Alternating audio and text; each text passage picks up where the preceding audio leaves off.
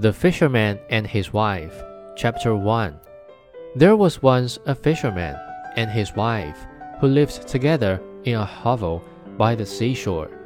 And the fisherman went out every day with his hook and line to catch fish, and he angled and angled. One day he was sitting with his rod and looking into the clean water, and he sat and sat. At last, down went the line to the bottom of the water, and when he drew it up, he found a great flounder on the hook. And the flounder said to him, Fisherman, listen to me. Let me go. I am not a real fish, but an enchanted prince. What good should I be to you if you lend me?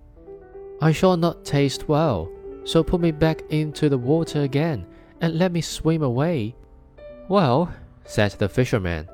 No need of so many words about the matter. As you can speak, I can much rather let you swim away. Then he put him back into the clear water, and the flounder sank to the bottom, leaving a long streak of blood behind him.